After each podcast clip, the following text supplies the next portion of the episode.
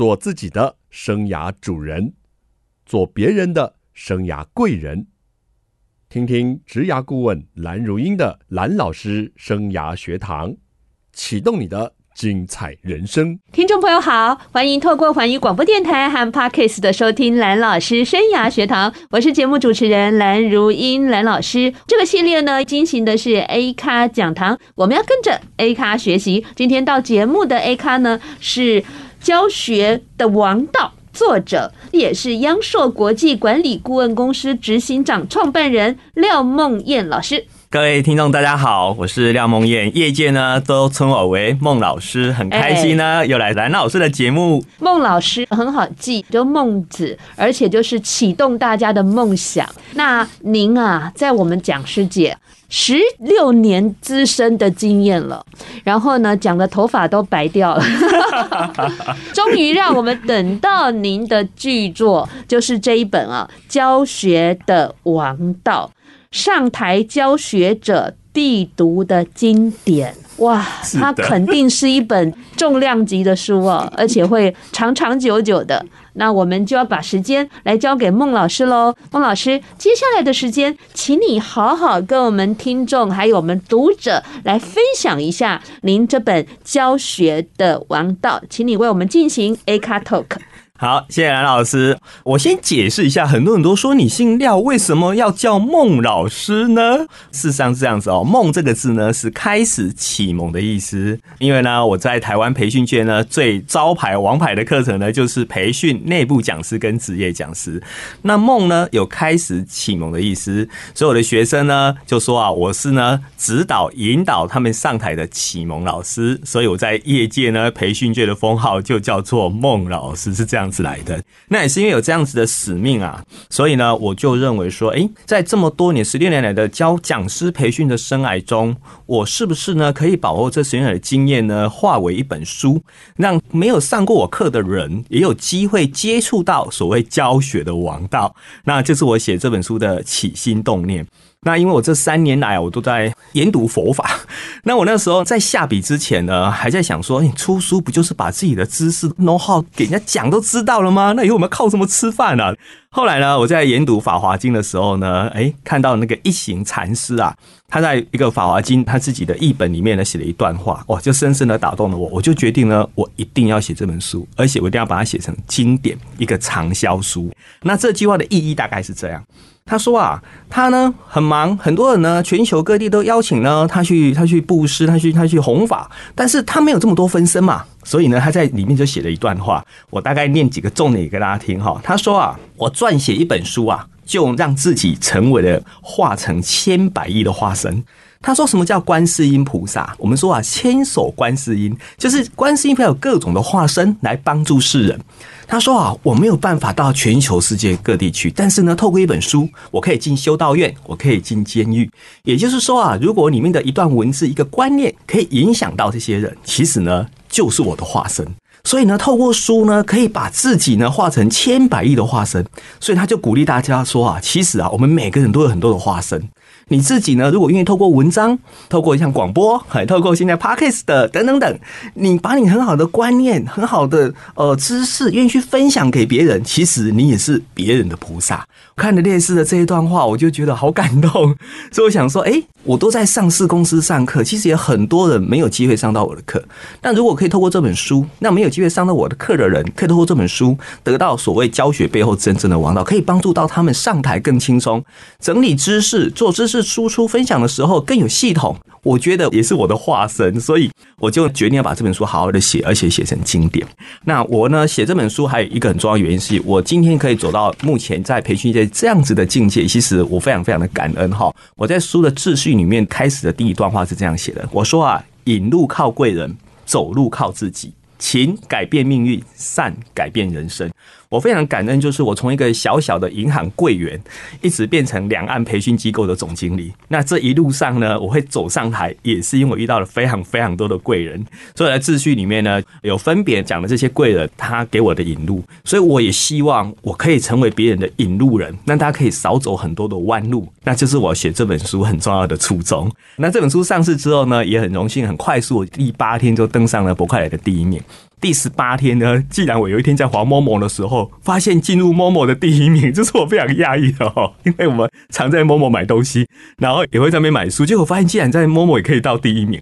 之后二十八天呢，就二刷了。从输出到现在大概两三个月来，各大企业只要有内部讲师团队的制度啊，建立的组织的这一些上市上柜公司，就会帮我订这本书呢，给他们的内部讲师跟主管。所以我每次一出货就是五十本、一百本哦。像我这周才去南部演讲回来，他们也是订了六十本那个优良讲师颁奖典礼，然后人手一本哈。所以我非常的开心，就是说可以透过这本书来帮助在企业内做知识传承的内部讲师，也得到很多企业 HR 的认同，那我觉得很开心。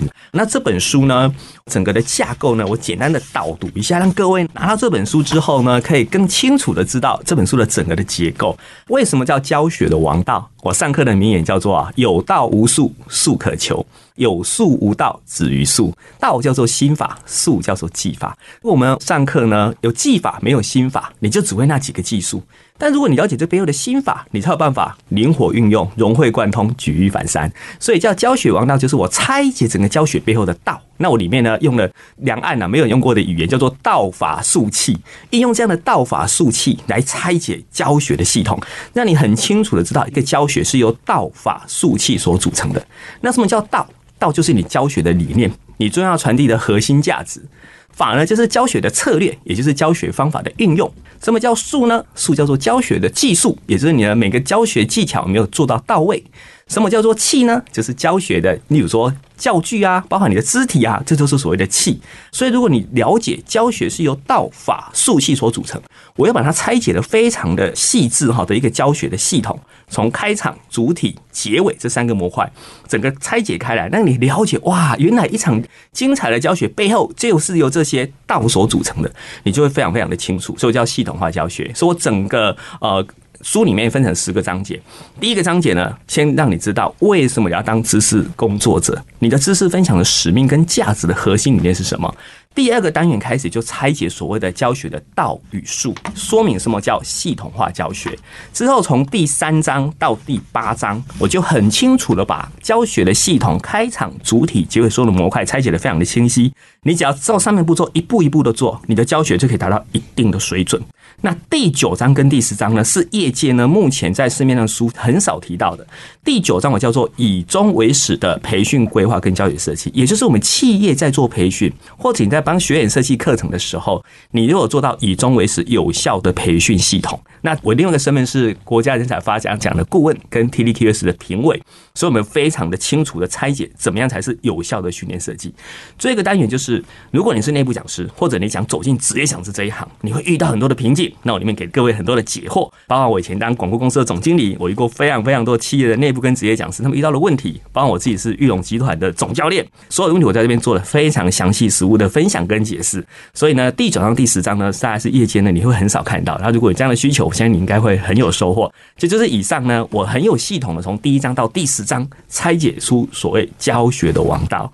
以上分享，谢谢大家。哎，谢谢孟老师啊，这个教学的王道啊，战斗力很强哎，很多的这个排行榜啊都冲到第一名啊，而且你的书销的很快啊，因为公司买一次就五十、一百，不卖那个散客的，卖批发。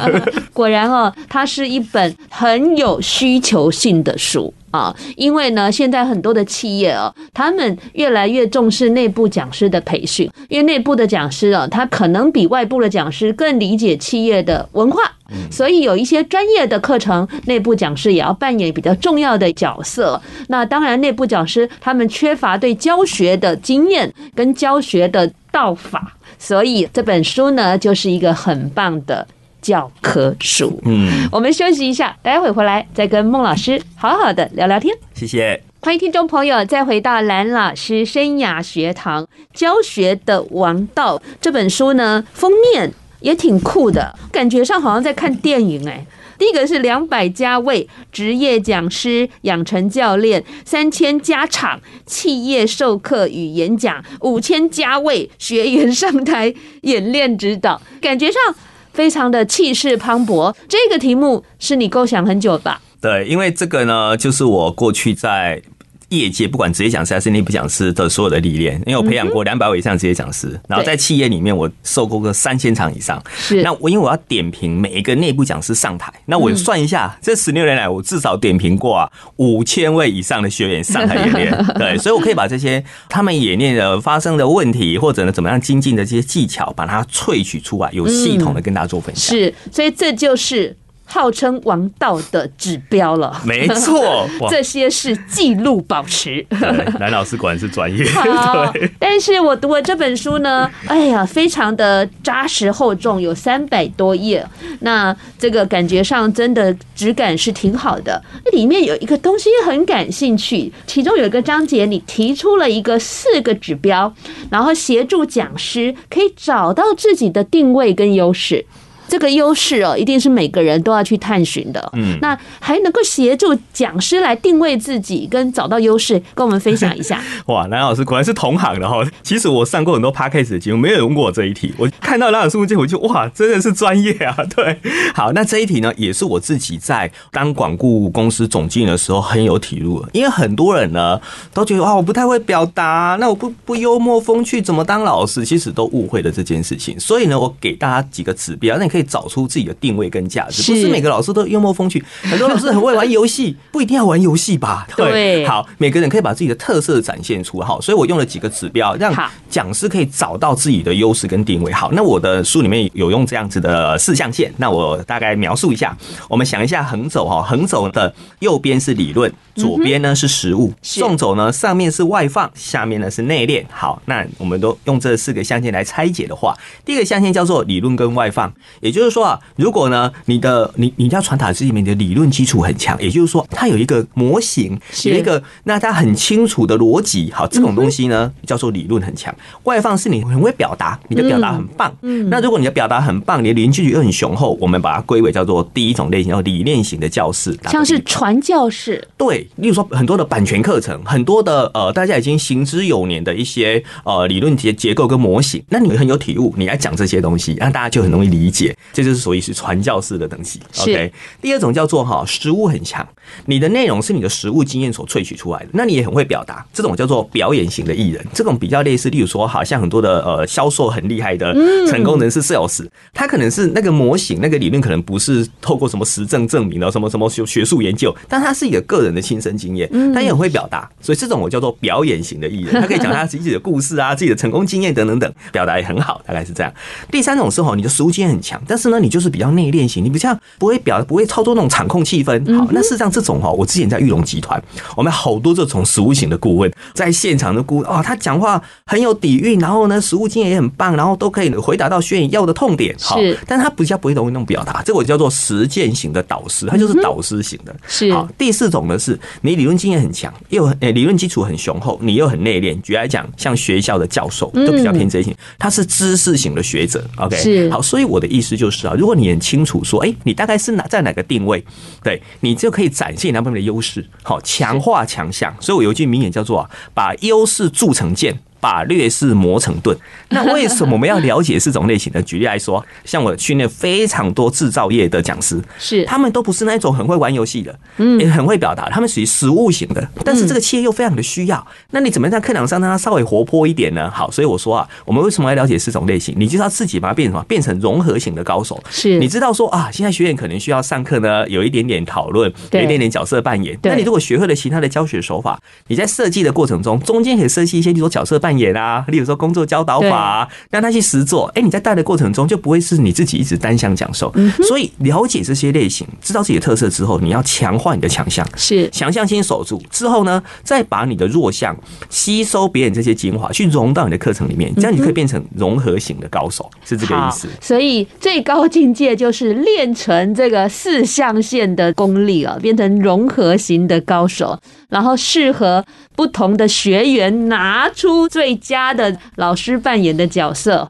去面对他们，所以这本书啊有一个非常有趣的这个创建啊，而且很适合大家来思考一下自己讲师的定位跟优势。那其实这本书呢，我认为不只是想要朝讲师这条路的人可以参考，或者是既有的内部讲师或现有的职业讲师作为参考。一般的民众这本书应该也很受用。一般的民众，像有很多的上班族啦，甚至学生，也经常需要这个上台报告。嗯，对不对？对。那他们最困扰的事就是好紧张呀。那。孟老师这本书有告诉你如何克服紧张。老师，你应该不会紧张吧？呃，我当初也是很紧张，从一个航员那时候刚开始起步的时候，我也是慢慢练出来的。那先教个几招，怎么样可以克服紧张呢？很好的问题，大家都常听过一句话说：“哎，不要叫我上台，我紧张的要死。”哎，大家说紧张比死还可怕，就上台竟然比死还可怕。哎，我记得有一个有趣的统计就这么说，就是说人类上台害怕的程度比。死亡还大这样子，我觉得这开始是个有趣的统计了，应该没那么严重。那我讲就是说，我们台湾话也常这样讲，或紧张到要死有没有？就这个意思嘛。好，OK，是。所以我们怎么样去提升上台比较可以从容哈？那我书里面有一个章节专门讲这件事哈。那我先分享一句，就台上一分钟，台下十年功。好，所以实际上背后还是要做准备的。对，好，那我提到呃五个重点。第一个呢，熟记前两分钟的台词，就是前两分钟台词，我比较建议各位把它背熟，像逐字稿一样。嗯，因为你一上台哦，你如果很熟练，这样把它背得很熟之后讲得很自然的话，你比较不会紧张。因为这边很多人一上台一紧张之后忘了要讲什么。当你忘了前几句话的时候，你就越来越紧张。是，所以我要建议前两门状态你可以把它背下来是最好的，而且背得很自然。再来呢，很紧张怎么样？先假笑，微笑会把紧张给散发掉哦，这是真的哦。你可以自己笑看看，笑就可以缓解掉那个紧张。是，再来哈，这是我最大的心得。一站上台的时候，不要看那在滑手机啊、低头的人，不要看那些人。你会觉得说，我是不是讲的很差？他们怎么都不看我？你要看对你点头微笑、四出善意的人，他们会给你信心。拿心对着他们，大家讲，越讲越有信心。再去哈，把那些哈不专心的人给带动起来，这是我觉得最重要的。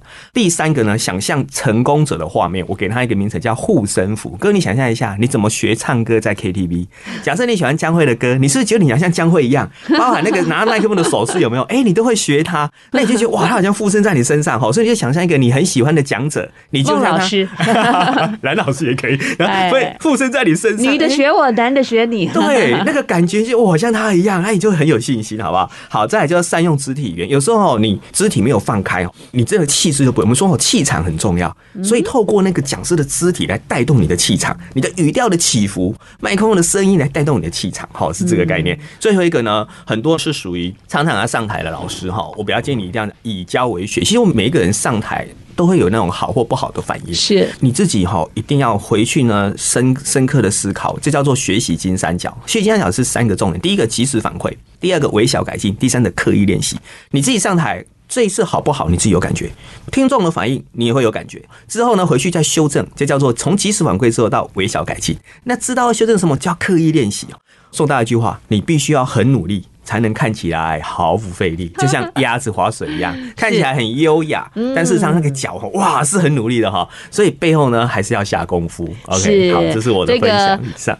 克服紧张没有捷径啊，只有你练习、练习再练习啦，努力、努力再努力。我跟孟老师如今可以谈笑风生，背后其实是练了十几年的功喽。是的。好，我们休息一下，待会回来再跟孟老师好好的聊聊天。谢谢。欢迎听众朋友再回到蓝老师生涯学堂，我是节目主持人蓝如英，蓝老师。蓝老师生涯学堂呢，是每个礼拜二晚上七点在环宇广播电台 FM 九六点七跟听众朋友空中相见，在各个礼拜二早上七点重播，还有在各大 Parkes 的平台都有蓝老师生涯学堂的播出。欢迎听众朋友锁定你喜欢收听的时间，跟着蓝老师一起学习。我们今天邀请到的来宾呢，是教学的。王道作者，同时也是央硕国际管理顾问公司执行长廖梦燕孟老师。各位听众，大家好，我是廖梦燕呢，业界都称我为孟老师。我呢出了一本书叫《教学的王道》，那我今天呢也来分享一些里面呢非常重要的知识点。刚刚我们分享了怎么样找到自己的优势跟定位，才能够到讲师这条路先固住自己的本位。然后再继续的往前进。那现在我要跟孟老师挖挖宝，因为他在讲师界哦有十六年之久的时间。那他书中哦，居然还谈到理论呢，就是成人学习的特质。我在研究所的时候，我也修过成人教育学，所以我就发现他是一个用功的老师。嗯，谢谢。然后企图把这本书有学术跟经验，就是实物跟理论兼备，然后做一本畅销又长销的王道之书。所以我想请孟老师来谈谈，你书上提到了成人学习的特质啊。那依据你实际的观察，这些成人学习特质啊，有没有随着时间不同而改变？那您也在两岸之间授课，那有没有看到这些不同点呢？可以给我们一些学习。哇，南老师果然是这方面的专家呢！竟然可以看得出我企图了把理论跟实物结合起来。那我觉得其实也是我们赚成人教育啊，因为我们上的可能是企业社会人士，或者是那个企业内部的员工等等等哈。对，所以我为什么对这个特别有感觉，是因为刚刚南老师一个问题说，哎，以前跟现在有什么不一样？是啊，其实现在是资讯爆炸的时代，所以成人学习他会比以前更没有耐性。嗯，然后资讯量太大了，他没有办法好好的观看，然后再来他希望讲师啊赶快讲重点。然后再来呢，让他可以即学即用。但是成人哦，他一个潜在的特质，我们必须先打破一点，叫做自我导向。他会以他过去的所学的知识或者是工作的经验，认为这就是对的。所以，我们讲师的条件就是，我怎么样去引导或开导他，可以接受新的观念。所以呢，我如果对成人学习这一块来讲，我比较建议各位讲师哈，可以先把学员分类型。是，如果你可以知道你上课的学员大概是哪一类型的比较多，我们再来因材施教。OK，这样他比较会吸收进去。是，那我书里面呢有大概这样去拆解，让大家很清楚知道，事实上呢，一般的学员呢大概分成理性跟感性，嗯哼，好两种。再来呢是外放跟内敛，所以外放呢就是说他愿意把他的想法在课堂上跟你分享的，或者他不愿意的叫内敛。OK，大概是这意思。好，那我就把呢学员分成四种类型。第一种叫做推理型的，也就是说，如果你现在上课这个成人对象哦，他们是那一种很重视逻辑思考的。我打个比方哈，例如说很多企业的中高阶主管，或者是像科技人，是那种理工背景，他们就很重视你上的内容有没有很理论架构，逻辑很清晰。那针对这样的学员，你要偏向主义的教导。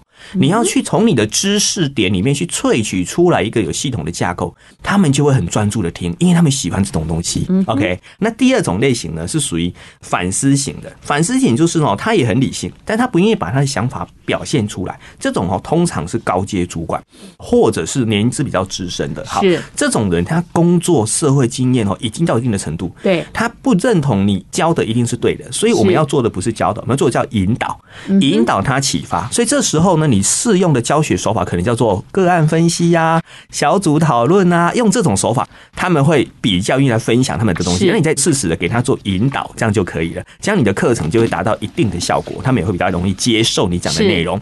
第三种类型呢，叫做感受型的，感受型就是他比较感性，对。然后呢，他也愿意把他的想法在课堂中跟你做分享。那这一类的哈，我们要重视他课堂上情绪的感知的状态。也就是说，你可能要多放一些，我就说角色扮演，或者所谓的游戏学习法、体验学习，让他们呢透过视听教学吧，透过看影片。透过让他去玩，让他去扮演、去练习，他会觉得，哎，我可以把我的想法讲出来。那因为这些人大部分都比较年轻，是，所以我们针对比较年轻的员工、年轻的学员，你可以用这一类的，他们的投入度会很高。那因为他们知识经验比较没那么丰厚，所以你要做的事情就是开导，好，把他们呢，哎，引导到哈，哎，比较更正确的方向，是这个概念。好，第四种的学员，我叫做实践型的学员，他可能呢比较感性，那他也比较内敛。那这一类的学员呢，我们要做的事情是在教学设计上让他多一点实作练习，激发他的成就感，他就会觉得，哎，老师的课程可以即学即用，他就会很买单。是，所以综合我讲的，包含刚才老师到的两岸。好，那因为疫情之前，我都非常的常去中国大陆上课。那疫情之后呢，次数就少很多。好，那如果问我两岸的观察，就是哈，我觉得对岸的人他们比较像海绵一样，以成人学习来讲，他们还是比较重视去吸收一些新的知识。嗯，再来对让我观察，好像他们去年十月。才办了一个博览会，是。那博览会里面的重点都是系统架构，他们很厉害的，就是会把很多的知识点做成很有系统的模组，是。然后呢顺口溜，然后那你很容易记忆哈。所以回到我一开始讲的，现在资讯量太大了，年轻人哈。也不要讲年轻人，成人都一样，都没有耐心看那么多内容啊。是，所以你如果很快可以萃取出那一些知识点，然后变成口诀，容易记忆。OK，然后一个模组工具后面呢，回去可以实做，可以运用这样子的课程，这样的知识哈，大家就会比较愿意去吸收。这个果然是讲师界的强棒哦，蓝老师专门挑这个深色冷僻的内容，让我们孟老师啊跟我们上上课。我觉得这个书的含金量实在太高了，因为他把一些东西讲得很容易听，所以我帮各位哦把一些。点呢，先把它挖出来哦，其他的部分就很容易上手这一本书啊。对，那其实孟老师哦，他很棒。我其实是两个架构一起看的。刚刚在提讲师定位的架构哦，他提出了理念型啦、知识型的、表演型的跟实践型的老师。那这边提到学员呢，有推理型、反思型、感受型跟实践型的，有没有可能啊？老师跟学生的配对哦，非常好，嗯，没错，哇，果然是专家了，对，哎。是有一个脉络可循的，是的，没错。有时候是同性相吸，耶，有时候反而一直的人会造成好的效果。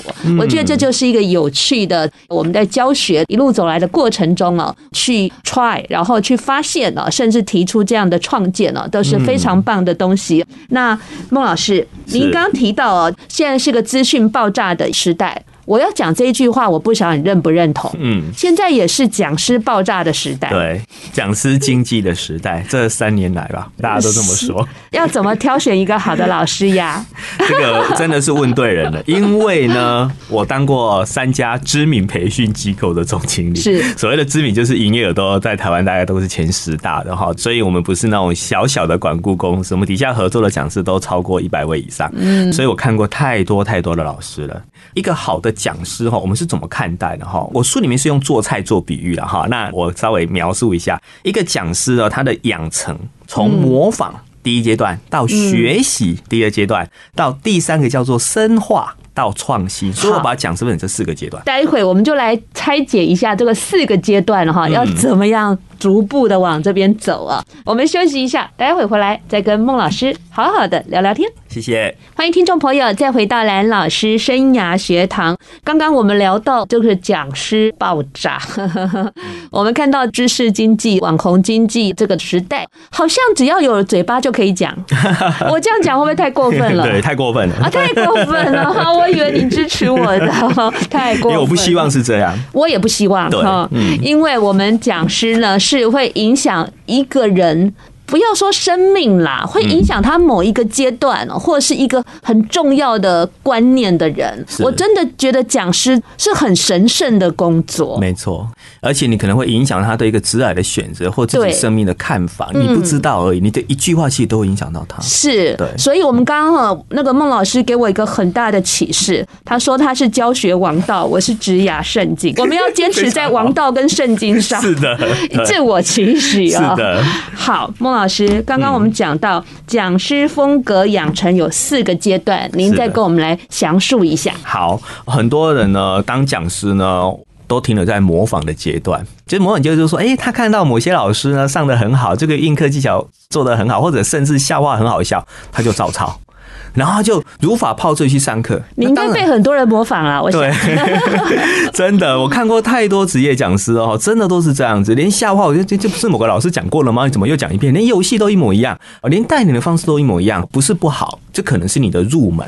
OK，因为你不知道怎么样最好，我们就模仿标杆嘛，那也无可厚非，那没有关系。所以我常用做菜做比喻，就是说一开始我们不会做菜，没关系嘛，我们就看 YouTube 频道嘛，看食谱嘛，几分钟做什么事情，加什么料，你都很清楚啊。模仿还可以有个样子，好，但是呢，当你真正开始模仿完之后，你一定要做一件事，就第二阶段叫做学习。对，你要看得出那个教学背后的道是什么，也就是说，这个老师为什么这时候用这个技巧，这时候要讲这个笑话，那背后都有他的道。你要去学习背后的技巧，是就像你已经开始看着食谱做菜，看 YouTube 频道做菜，你做得出菜，哎，也是可以吃，可是呢，可能不到一个美味。你要去想，为什么这时候要加这个配料？是，对，为什么要这样调味？为什么要三分钟、五分钟的火候？你要了解那个背后的原理是什么？这叫学习，学到这个知识点跟技巧，才能变成你自己的东西，所以才能进入第三阶段，叫深化。我相信会做菜的人哈，到一定的阶段再也不用看食谱了，因为你知道什么东西加什么最对味，几分钟。加什么东西最对味，火候大小火你都可以控制得住了，这叫深化。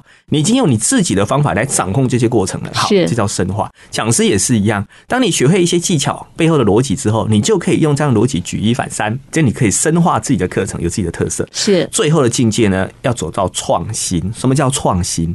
无菜单料理，各位应该都知道，哎，这就是创新。对，也就是他已经做到创新了。我已经都知道，哇，料理就是这样做，所以我可以去整合中西方、法式啊、什么美式啊、什么式的料理手法，最后呢，走出自己的风格。是，哎，所以很多无菜单我们都很喜欢吃，就是每一道菜来都是惊喜，有没有、嗯、？OK，哎，他融合很多不同的手法，在地的食材等等等，他也可以做到创新的。讲师也是一样，你就要走出自己的风格，也就是除了这些元素以外，你自己还研发出什么元素，会体会到什么样的元素，包括你人生的体悟。是 OK，包括你成为自家的一家之言，这些都是创新。是好，所以讲师是从模仿到学习到深化到创新。我再做个比喻，各位更容易理解哈。